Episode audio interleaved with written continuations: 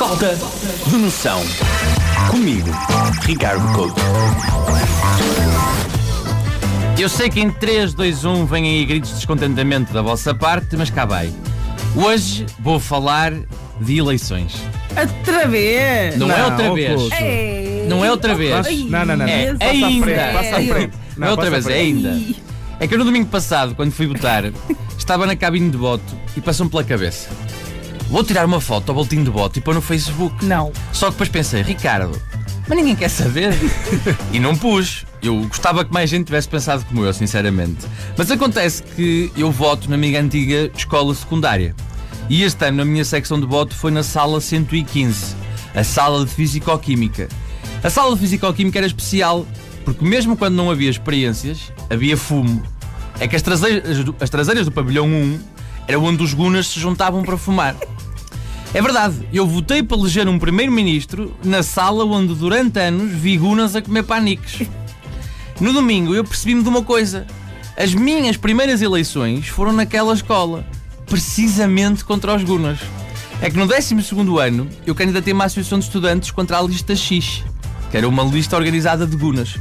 Pá, foi uma campanha difícil. Eu organizei jogos, comprei camisolas, arranjei atuações, malta foi lá cantar, malta foi lá pôr música. E em contraste, os Gunas arranjaram um sistema de som com que abafavam todas as minhas intervenções com uma música dos Scooter. Então eu pegava no microfone, sério? pegava no microfone e dizia: Nós vamos organizar um torneio pá." É verdade. Eu estava na moda, scooter. Estava, sim, senhora. Ah, pois é. Nunca passa na moda os Scooter Ai, com passa, os passa. Gunas. Por favor. eu, na altura, quase como vingança, propus um debate sobre as eleições. E é verdade, durante uma hora da minha vida, eu posso dizer que troquei ideias políticas com um mitra. E eu destruí o Guna com os meus argumentos sobre como dinamizar a escola. Ajudou que a única proposta da lista X fosse promover uma sala de fumadores. Era a única medida deles. Eu fui tão dominante no debate que foi o primeiro caso de bullying retórico. Que vamos ser sinceros, é um tipo de bullying choninhas, não é? Ninguém quer saber. É que eu saí do auditório sentindo-me o Karl Marx da Arroteia, que é um lugar em Balbão onde eu nasci. Pá, mas quando eu saí do auditório, passei perto do Conselho Executivo e foi aí que eu fui chamado por um elemento da lista X, que era a primeira lista de Gunas cujo formulário de candidatura não foi usado como filtro. E, e esse elemento da lista X avisou-me para ter cuidado, pois tínhamos esticado na letra, ou seja, tinha abusado com, com o Guna. ai, ai, ai, ai. E então eu deixei de ser o destemido fanfarrão e tornei-me aquele velho com que o António Costa se exaltou na passada sexta-feira. Porém havia uma grande diferença, é que a cruda lista X não tinha o Fernando Medina lá atrás, tinha o Faca.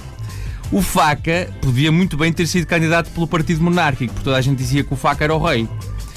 Rei, atenção, não é no sentido contemporâneo escandinavo, não é? Aqueles reis eh, da, alta, da alta corte, não, é no sentido mais de idade média, porque o apelido dele é, é tal como a guilhotina, é um apelido de lâmina afinada por alguma razão.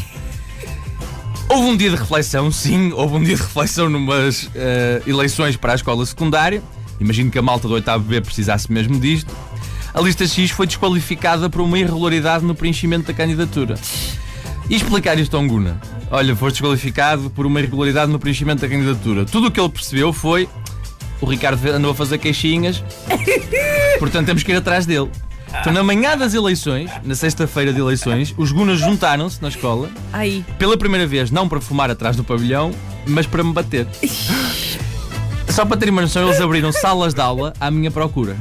Hã? Eles Ah. abriram salas de aula à minha procura. Estás a gozar. Ah, pois é. Abriam as aulas e pergunta- perguntavam por mim. A minha sorte foi que nesse dia, à sexta-feira de manhã, eu tinha educação física. Então estava no pavilhão de educação física a jogar badminton. Era mesmo. estava- Lembro-me perfeitamente que foi uma aula de badminton. A sentir-te leve como uma pena. Exatamente. E de repente entram os funcionários da escola que me vieram avisar que não podia abandonar o, o pavilhão sem avisar ninguém, porque estava a correr risco. E nunca me esquecer das palavras apaziguadoras do meu professor de Educação Física, que chegou à minha beira e disse, e isto é completamente verdade, e vais apanhar no pio. Tudo o que precisavas de ouvir. completamente. Eu nesse dia fui escoltado pela polícia à saída da escola. Estás a brincar? Não, não estou. Isso aconteceu mesmo. Sim, senhor, eu Não. fui escoltado pela polícia. Porque meia dúzia de gunas acabaram expulsos da escola por posse de drogas, agressão e motim. E eu fui aconselhado a não sair de casa por uns dias. Oh, Couto. Ah, pois é.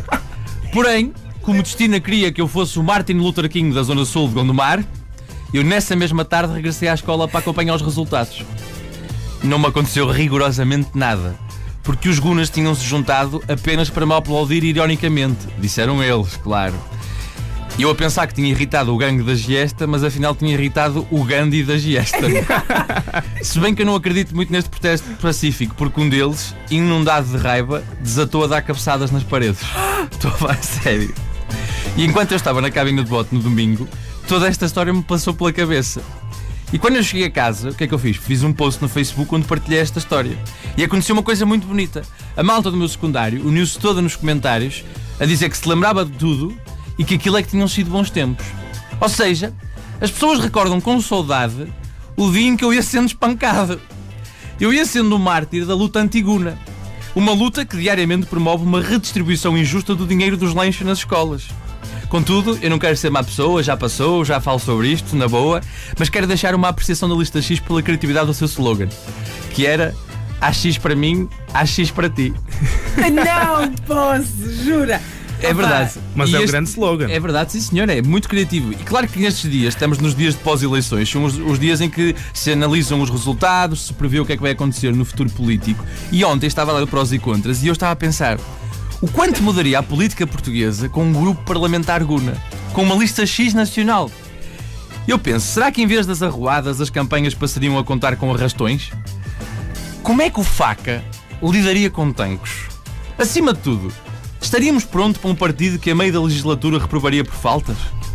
Eu imagino um Guna a dirigir-se à Assembleia. Caros deputadas, caras deputadas, manos. E isto foi a minha história pessoal. Ricardo Couto, só para vos lembrar de uma coisa, que eu também eu passo por situações de falta de noção e, sobretudo, nasci num sítio com muita falta de noção. Falta de noção.